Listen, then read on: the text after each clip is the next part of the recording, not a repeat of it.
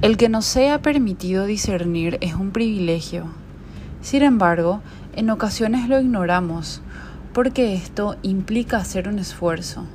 Esfuerzo que al final no siempre dará el resultado que nos agrade por ir en contra o no de satisfacer alguna de nuestras programaciones.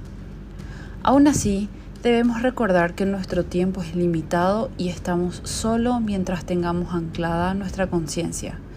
Así que tomemos la responsabilidad que adquirimos en el momento en que nuestra conciencia fue integrada y realicemos el esfuerzo que corresponde como guerreros que somos. De Magdalena Marina.